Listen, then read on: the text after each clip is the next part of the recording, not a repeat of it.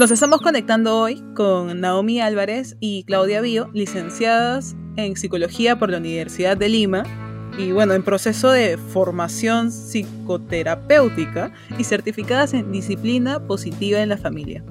Estoy encantada de conocerte Claudia y súper contenta de escucharte de nuevo Naomi. Gracias por darse un tiempito chicas para conversar un poco entre nosotros. Sí, en primer lugar, me interesa aprender sobre qué es la disciplina positiva en la familia, porque la verdad no había escuchado este término antes y justo le pregunté a Majo antes de la grabación. Y tampoco sé. sí, y decidimos que quién es mejor que ustedes para poder respondernos, ¿no? ¿Qué significa la disciplina positiva en la familia? Ya, genial. Claudia, ¿quieres hablar? ¿Cómo hacemos? Eh, sí, ya a ver, vamos. Eh, bueno, primero que nada, gracias por, permitirnos este espacio para hablar sobre salud mental, que consideramos que es un tema súper importante que se tiene que seguir difundiendo. Eh, y bueno, con respecto a la pregunta, de disciplina positiva es un enfoque basado en la psicología adleriana. Adler fue un psiquiatra que promovía la idea de que todas las personas, incluidas los niños, son merecedores de dignidad y respeto. Entonces, partiendo de eso, del respeto, la disciplina positiva eh, se puede aplicar en familias, en aulas de clase, empresas, temas de pareja, en la primera infancia. Y se basa mucho en el respeto mutuo, en los beneficios que tiene a largo plazo, en el desarrollo de habilidades para la vida, habilidades sociales, Qué chévere todo esto, ¿no? De la, de la disciplina. ¿Cómo era? Disciplina positiva en la familia. Positiva, sí. Mm, igual programa... ay, perdón, igual la, disciplina positiva se puede aplicar no solamente en la familia, sino en aulas, en los maestros y los, los alumnos, en parejas, en la primera infancia, también en empresas. Ah, ahora sí entiendo. Entonces, ustedes más bien se, están certificadas en esta disciplina positiva, pero enfocada en la familia. Exacto. Sí. Ya, ahora sí me queda clarísimo. sí. Claudia hizo, ay, perdón, la certificación hace dos años. Ya tres, estamos en 2021. y yo el año pasado, que de hecho es un tema que en la universidad no vimos mucho y ya es cuando salimos que, que nos empezó a interesar esta certificación, o sea, es como, son como una, es una serie de cursos, donde te enseñan metodologías, cosas así. Eh, es bueno, Claudia tuvo otra modalidad porque yo la llevé en plena cuarentena. Entonces Claudia llevó, fue, fue un fin de semana full time, desde las 9 creo de la mañana hasta la noche. Y es más que un curso teórico, es mucho más vivencial para que tú puedas aprender a través de la experiencia y puedas luego llevarlo a, talleres para padres o para maestros. No es muy vivencial. y yo, chévere. Sí, es súper lindo. Y luego ya yo lo llevé, fueron dos semanas, dos veces al, por semana, igual, pero la metodología es la misma, muy, muy vivencial y lo, teórico es muy poquito, pero lo, aprendes también a tu ritmo porque te dan los libros necesarios para que tú puedas leerlos. ¿no? y estés familiarizado y a la par estés como comprobando la teoría a través de la experiencia. Qué, interesante, o sea, qué interesante esto de, de, de formar, digamos, personas para que sepan exactamente, digamos, cómo poder reaccionar. Y cómo orientar a otras personas, es bravazo, en verdad. Y sobre todo. La, psicología de la, que nos enseñaron en la universidad, por lo menos a mí y a Mónica como comunicadoras, es demasiado básico, creo. Súper teórico y... Súper. Y no, o sea, tenerlos a ustedes acá para conversar más sobre estos temas me parece bravazo. Así que Moni creo que ya va a iniciar con la primera pregunta, ¿no? Sí, comenzamos con la entrevista ahorita. Sí, chicas, recién comenzamos con la entrevista. Ay, pensé que ya No. es que necesitábamos saber qué era disciplina. Ah, pero ¿les, quedó súper claro o hay todavía alguna duda que tengan? No, no, no. Yo pensaba que era disciplina positiva en la familia. O sea, era como, ese es el tema grande, Ah, pero en realidad no, el tema grande es disciplina positiva y ustedes se enfocan en la familia, ¿no? O sea, Ajá. en, este, en este pequeño grupo de, de personas. Y ahora sí. Sí. Ah, ya. Ya, a ver. eh, en un programa anterior, Majo y yo comentamos casi sin sustento. Sin sustento, Sobre- por favor, no mientas, no teníamos sustento. No teníamos un sustento teórico sobre Ajá, la importancia de poder nosotros aceptar nuestras emociones porque creemos que nos ayudan a conocernos. No tiene sentido esa frase.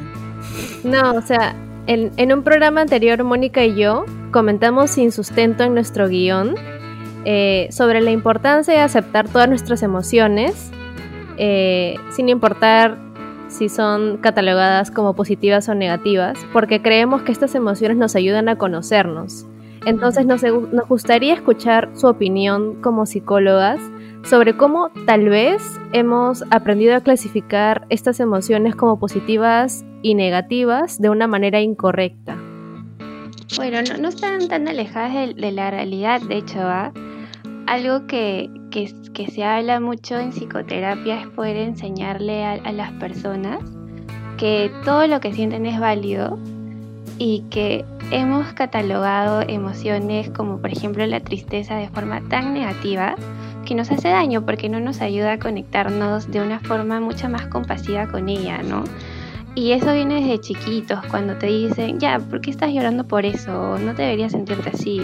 O estás llorando por una tontería, ¿no? No sé, a algún niño se le rompe un juguete y alguien le dice, ay, eso no tiene importancia, ya no llores, ¿no? ¿Cómo, cómo desde ahí, desde tan chiquitos, vamos formando esta idea de que no tengo que llorar, no tengo que sentirme triste, que sí, lo que, o que lo que siento de verdad que no es lo más importante, ¿no? Entonces se van formando estas ideas de, de cómo debería sentirnos, deberíamos sentirnos y encima el contexto social nos dice que hay que ser fuertes, que, que debemos siempre mantener la frente en alto, que a mal tiempo buena cara, pero creo que nunca nos dice, oye, tranqui, de verdad lo que estás pasando es difícil y, y tienes todo el derecho de, de sentirte como te estás sintiendo porque es totalmente normal, ¿no? pero pero sí hay un gran problema con, con ir catalogándolas y qué tan fuertes son estas categorías, ¿no? De no simplemente va desde lo negativo, sino que es pésimo sentirse así o es insoportable, ¿no? Sí, son como bastante fuertes los mensajes que recibimos desde el día 1 hasta, hasta la actualidad sobre cómo sentir, cómo actuar, qué cosas debemos hacer y los vamos interiorizando y nuestra experiencia emocional, o sea, se vuelve hasta para nosotros como poco digna o no le prestamos la atención necesaria, ¿no? Me parece muy interesante lo que están diciendo con respecto a las emociones, porque sí, o sea, desde mi punto de vista, según Majito sin sustento, eh, yo Es creo lo que, que hemos aprendido recién ahora, a los Sí. 25 años o a, o a los Sí. 20 y tantos. No es lo que Tal nos cual. han enseñado en la universidad y no es lo que nos enseñaron en el cole ni en la casa. Así que en verdad es como la Totalmente. experiencia de vida y, y- y los cambios que uno tiene mientras crece. Así que el sustento es Ujú. como haber, haber pasado por penas antes. y poder, claro, y, y simplemente seguir. Entonces, eh, nos parece importante preguntarles a los dos sobre cuánta relevancia creen que ha cobrado la salud mental en 2020 por todas las crisis que hemos vivido, las crisis sanitaria, económica, política y sobre todo las batallas personales que mucha gente ha sufrido, cuánta gente ansiosa, digamos, por toda la situación de, de encierro, entre comillas, o el no poder simplemente eh, como que hacer sus cosas normal, o las limitaciones que se han generado, tanto por el trabajo o, o pérdidas de empleo. Bueno, creemos que en este año, igual, a- a- o sea, desde ya hace varios el año años. pasado. Ay, sí. ¿Verdad? Yo no en 2020. Este es 2020, parte 2. bueno, desde ya igual hace varios años ha ido cobrando como más importancia, pero creo que a raíz de la pandemia, que es algo que hemos vivido todos, entonces hemos visto varias experiencias compartidas. Entonces, el hecho de no sentirnos solos en esa, en esa batalla de, ay, como no, no puedo dormir, me siento muy ansiosa, no me puedo concentrar, me siento triste. Eh, y también eso eh, ha, ha, hecho que muchas, muchos profesionales de la salud mental respondan, ¿no? Y hemos visto un montón de, de cuentas en Instagram o en redes sociales en general que promueven la salud mental, eh, psicoeducando y también que atienden, ¿no? que dan atención gratuita sobre todo esto en la pandemia y en, en las épocas de las marchas y la represión policial. ¿no? Sí, totalmente. De hecho, el 2020 nos ha golpeado como ha querido, creo, y, pero ha dado la oportunidad de que todo el tema de salud mental eh, se vea como una prioridad, ¿no? Yo incluso, esto, mis papás me decían que sus amigos estaban presentando ansiedad o, problemas de sueño y me decían, no, mi de verdad se puede, o sea, de verdad se puede estar pasando por eso. Y yo sí, totalmente, ¿no?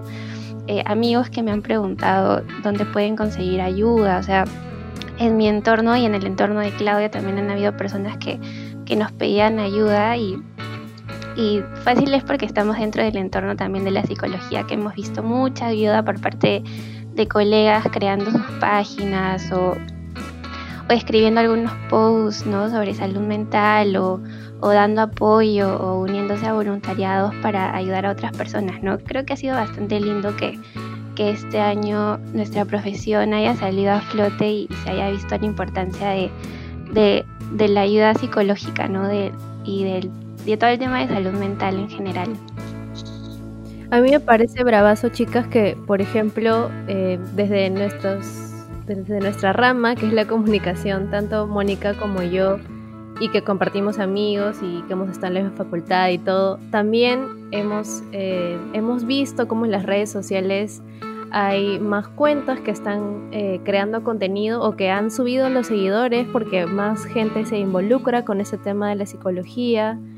O como ustedes dicen crean em, crean no sé ciclos de apoyo o grupos de apoyo para que no se sientan solos, para que puedan compartir sus miedos.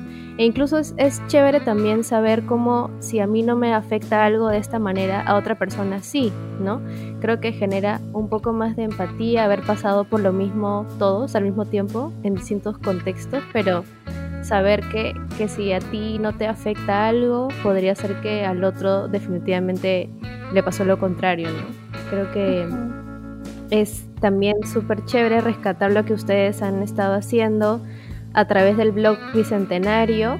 Como les contaba antes de la grabación, hemos podido leer un poquito lo que ya han estado compartiendo y, yo por lo menos me interesa mucho esclarecer una duda sobre a qué se refieren con el tiempo fuera positivo. Oh, ya, esa es una herramienta de, de la disciplina positiva, que justo de lo que estábamos hablando y se basa en este respeto mutuo y más que nada en el respeto de, de las emociones de la otra persona, en este caso de los niños, ¿no? De que las emociones para ellos también son importantes y es importante que las sientan, pero que también las regulen. Entonces, el tiempo fuera positivo, esto es crear con el niño un espacio en donde él tenga objetos o actividades que, pueda conectarse con el fin de que se sienta mejor y se tranquilice, por así decirlo, que encuentre calma y que la emoción baje con el fin de que luego se puedan solucionar algunos problemas, ¿no? Por ejemplo, si no tendí mi cama a tiempo o si no hice mi tarea, ¿no? Pero es primero tenerle el respeto a las emociones y decirle al niño, ok, veo que te sientes mal, veo que te, que te, estás, que te estás frustrando o que no sé, ¿no? Que estás muy triste, ¿te parece si vas a tu tiempo fuera positivo a tu lugar? Le puedes poner un nombre para que te ayude a encontrar calma y luego lo podemos hablar para solucionar ¿no? lo que está pasando y encontrar maneras de, de poder enmendar lo que ha pasado, ¿no? Como este, este espacio donde tus emociones importan, pero también es importante poder regularlas.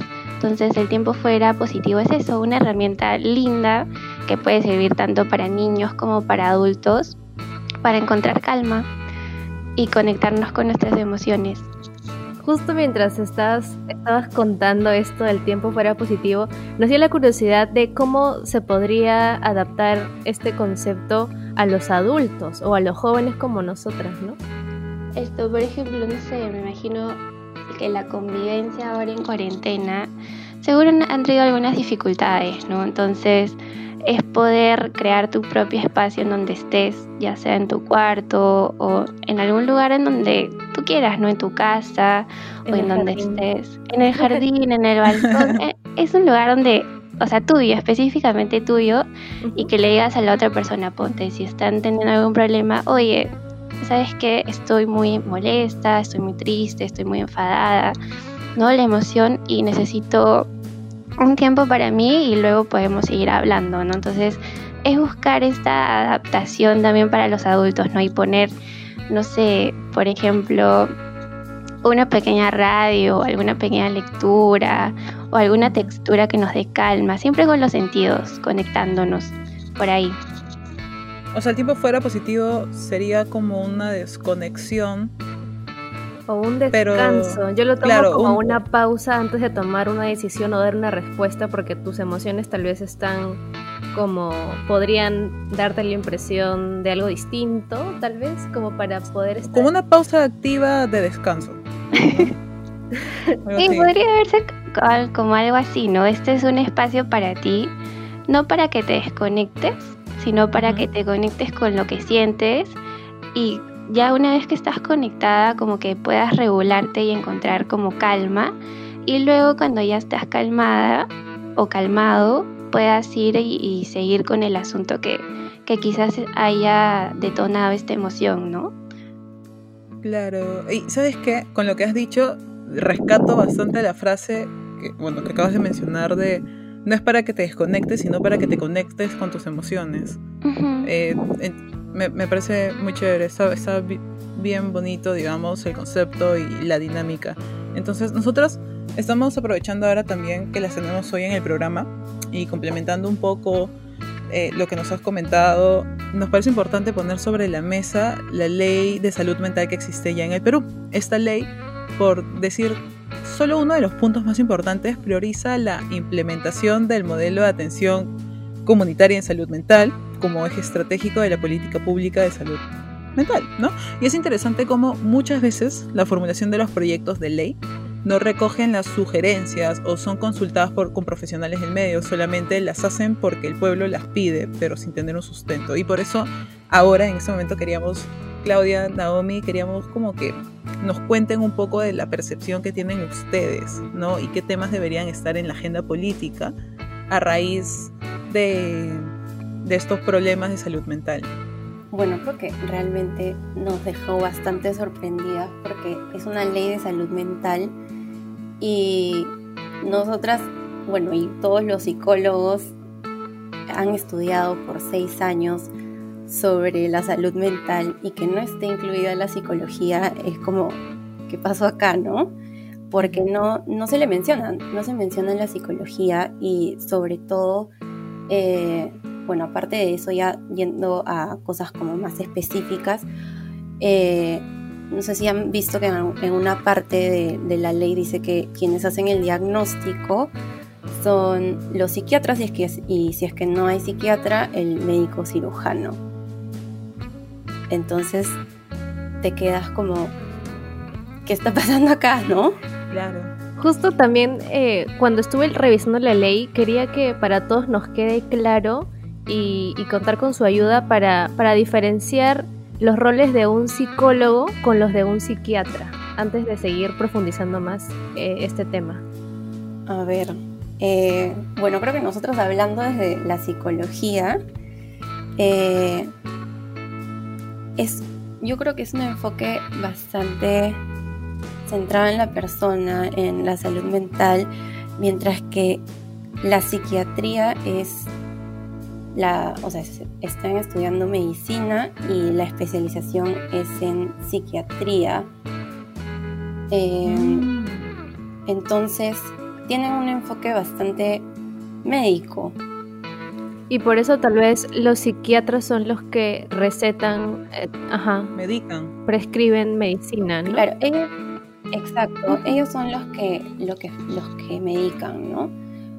Pero igual nosotros tenemos, eh, digamos, como las funciones de evaluar, promover la salud mental, hacer prevención, diagnóstico, tratamiento, seguimiento.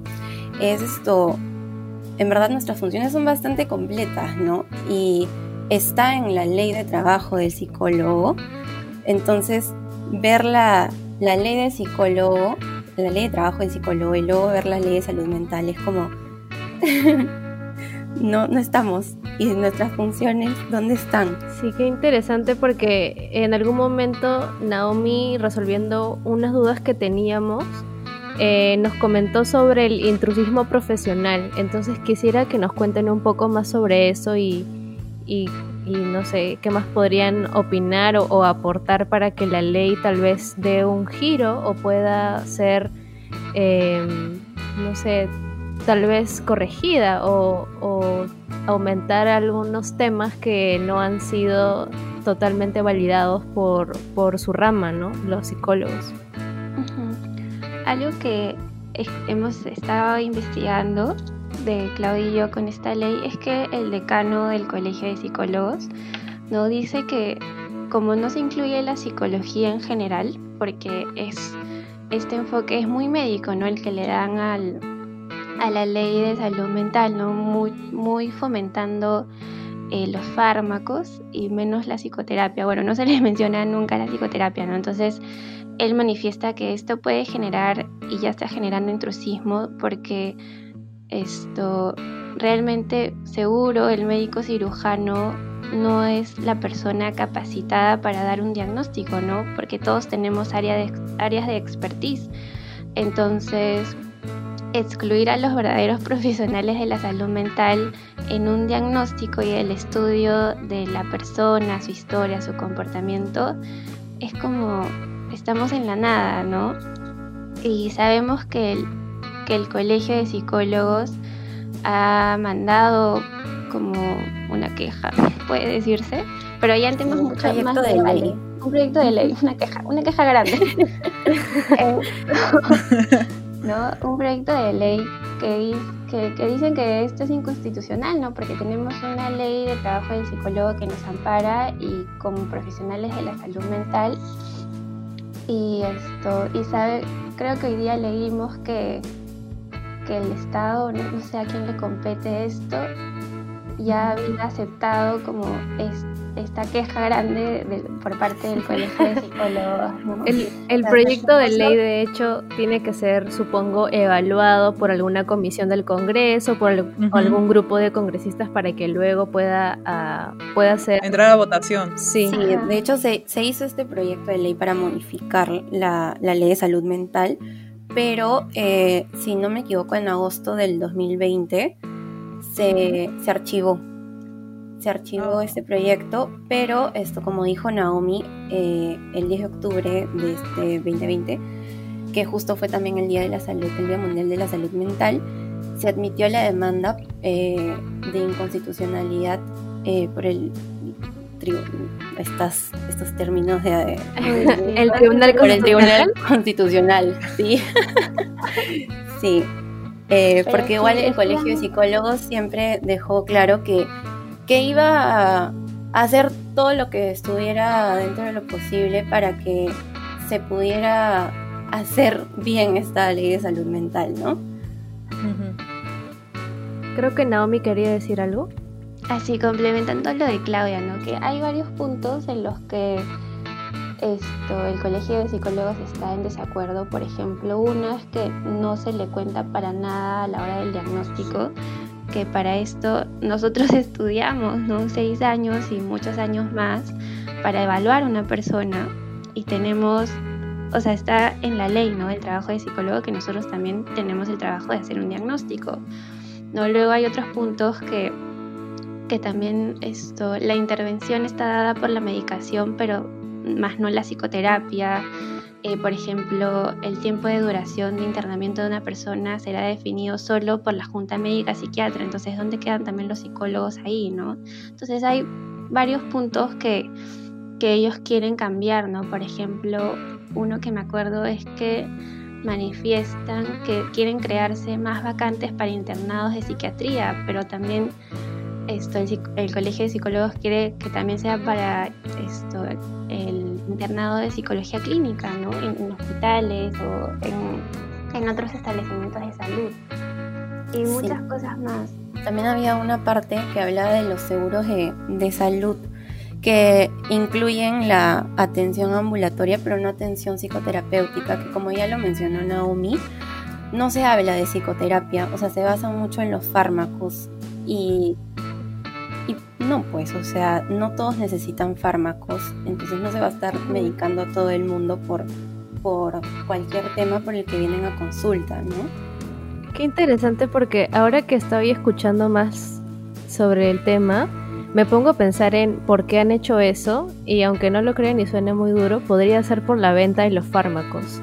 O sea, como el Estado a veces es un poco corrupto y maneja las cuestiones sociales a su manera y a como le conviene, podría ser que esta, esta, como dejarlos de lado un poco a los psicólogos es porque les conviene a los laboratorios o a las clínicas cobrar por estos servicios, ¿no? Entonces está como que un poco, no sé, ¿tú qué opinas, Mónica? Soy yo que todo lo ve así como es una jugada sucia. Yo creo, yo creo que has volado un poco ahorita.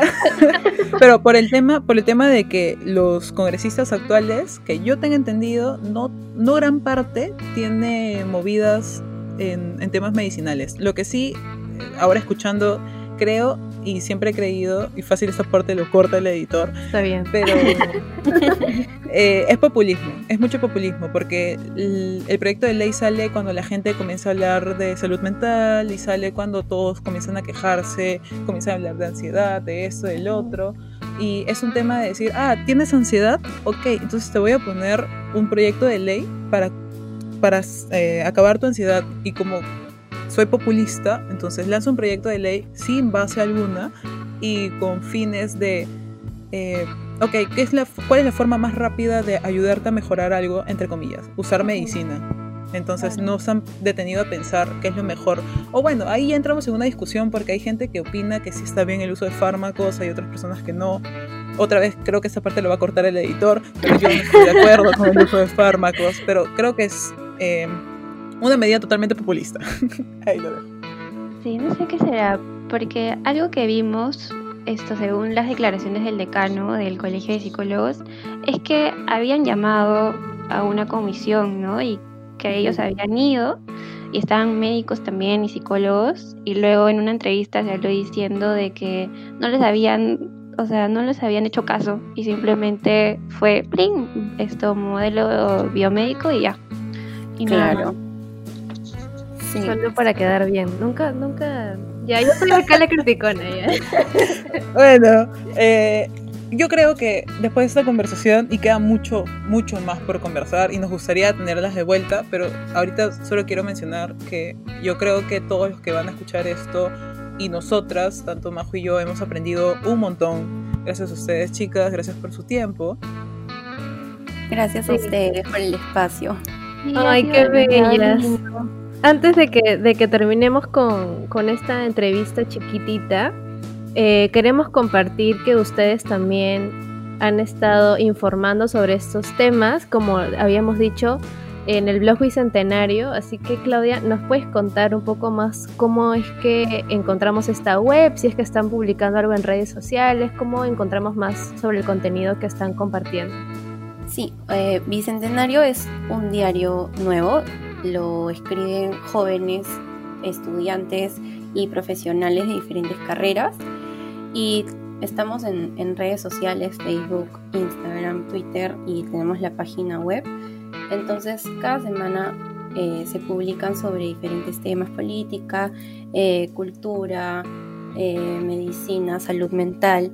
Nosotras publicamos cada dos semanas y se comparten en las redes sociales y pueden entrar también a la página web. Pueden encontrar nuestros artículos cada dos semanas en las redes sociales de Bicentenario y en la página web de bicentenariodiario.com. En las redes, en Facebook estamos como Diario Bicentenario PE. Ajá. y en Instagram, gracias. Y en Twitter, en Twitter creo que están como P raya No, si la de Twitter no sé, pero porque yo no, ¿Ya ves? ¿Ya ves? Yo, yo, la tenía, ya ves. Pero la de Instagram es Diario Bicentenario P. Y ahí en Twitter las encuentran como P raya abajo Bicentenario. Eh, bueno, ya, eh, ya creo que esa sería la última pregunta, chicas. Eh, una de las razones por la que buscamos entrevistarlas, a Majo y a mí nos pareció muy bonito, muy interesante, y creo que Majo lo ha dicho como tres veces ya, eh, la creación del directorio de profesionales en psicología que ofrecen apoyo.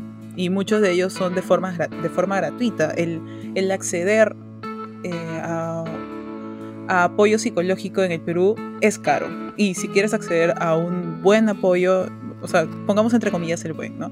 Es, un privilegio. No, ya nos enseñaron, no, está mal eso de entre comillas, Moni, tienes que aceptar tus emociones, no es buena entre comillas.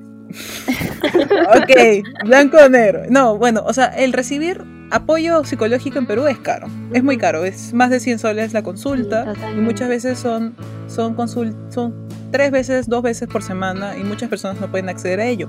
Entonces, y también creo que es un tema de, este, perdón que te corte, pero que creo que también es un tema de, de no saber en dónde buscar este profesional, ¿no? O a quién preguntarle si tal vez alguien se va a sentir incómodo por decirle, oye, ¿tendrás algún contacto de tu psicólogo?